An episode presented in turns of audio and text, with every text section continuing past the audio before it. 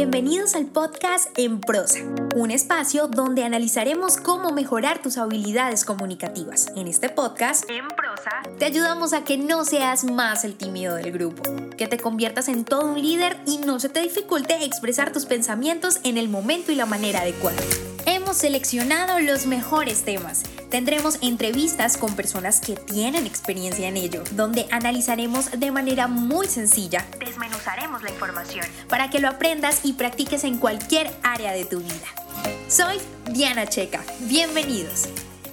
Bienvenido y bienvenida a un episodio más donde aprendes a comunicarte mejor. Aprovecho para darte las gracias a ti y a todas las personas que hayan dejado sus comentarios. La verdad es que esas estrellas, esos comentarios que me dejan cada vez que escuchan un episodio, para mí es supremamente satisfactorio y me emociona muchísimo. Así que la invitación es para las personas que no han hecho este ejercicio de dejarme sus comentarios o sus estrellas, que califiquen mi podcast y los episodios, por supuesto, en la plataforma en la que ustedes escuchen el podcast, bien sea Spotify, Apple Podcast, Google Podcast, etcétera.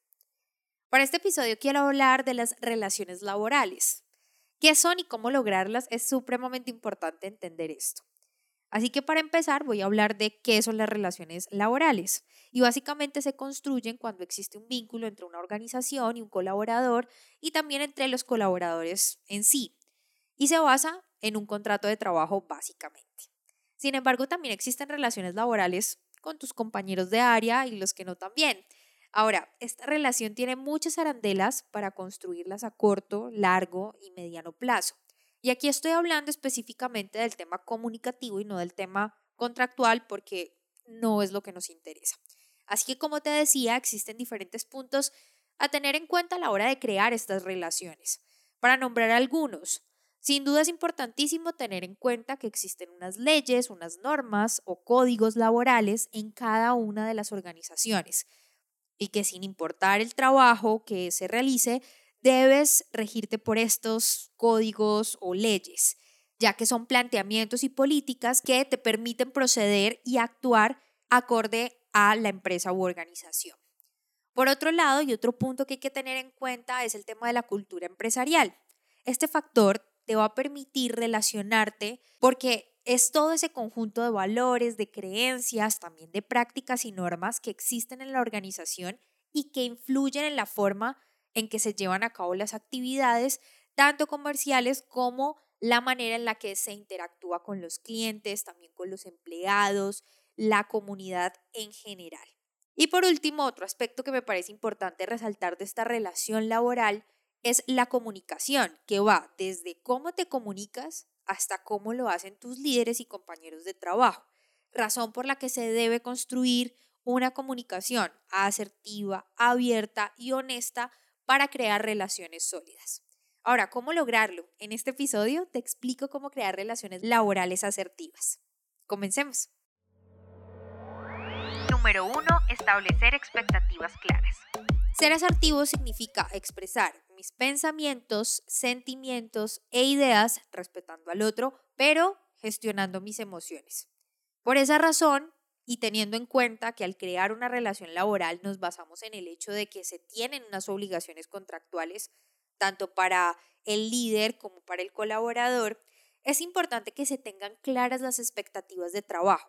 Y esto incluye objetivos, plazos, tareas y responsabilidades. Desde ahí parte la comunicación.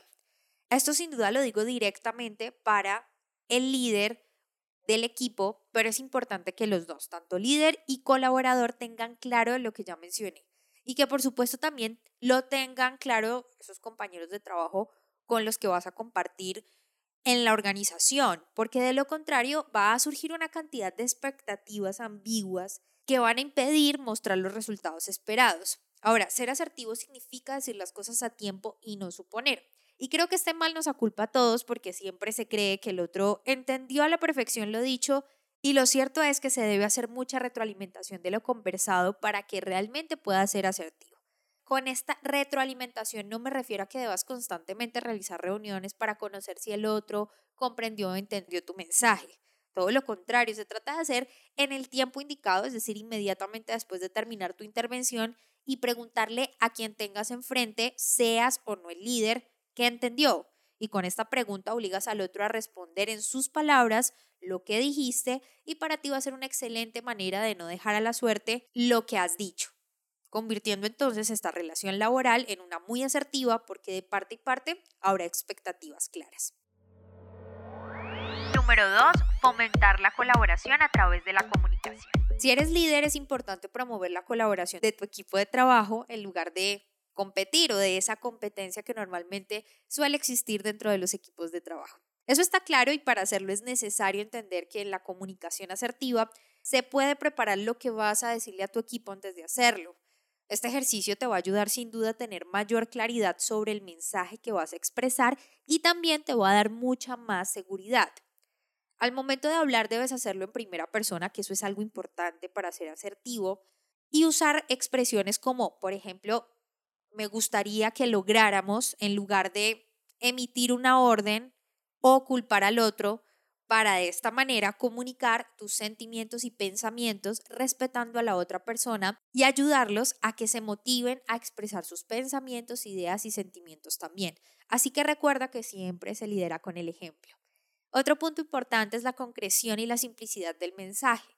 En ocasiones tornamos las oraciones mucho más complejas de lo que podrían ser me explico. En vez de decir, para realizar el trabajo necesitamos, usas frases como, en este trabajo es necesario entender lo que se necesita para su realización. Lo que logras con este tipo de expresiones es complicar la situación y que el equipo pueda perder la iniciativa de colaborar. Por eso es tan importante la manera en la que te comunicas con tus compañeros de trabajo. Número 3. Retroalimentación. Ya hablamos de una retroalimentación para evitar suponer, pero en este caso y para ser asertivo en las relaciones laborales es necesario lograr un buen feedback. Por tanto, aquí van algunas claves para lograrlo y construir esas relaciones laborales asertivas. Como ya lo he mencionado, para ser asertivo se debe expresar con respeto tus opiniones de manera clara y directa hacia los demás. Y para esto recuerda que es necesario usar un tono de voz calmado y evitar la agresividad. Así que escucha los puntos de vista de los demás, respeta sus opiniones, incluso si no estás de acuerdo con ellas. De lo contrario, se van a formar conflictos innecesarios. Así que si llegan a suceder, es importante que en medio de esa retroalimentación logre resolverlos a través de la escucha activa y empática que tanto se promueve en la asertividad. Se debe estar de cuerpo y mente presente con la persona que te habla y también con actitud de entender desde qué emoción esa persona está expresando su punto de vista sin juzgar, sin desacreditar, simplemente escuchando y entendiendo para después de hacer este ejercicio, avanzar y culminar el malentendido si es que ocurrió. Esto lo hablo en medio de la retroalimentación porque es el lugar donde más pasan este tipo de situaciones. Cuando se hace una evaluación de lo que sucedió, de las razones por las cuales pasaron dichas situaciones, es ahí cuando en ocasiones por eso la importancia del tono en el que dices las cosas, se sienten juzgados los integrantes del equipo, creando malos entendidos.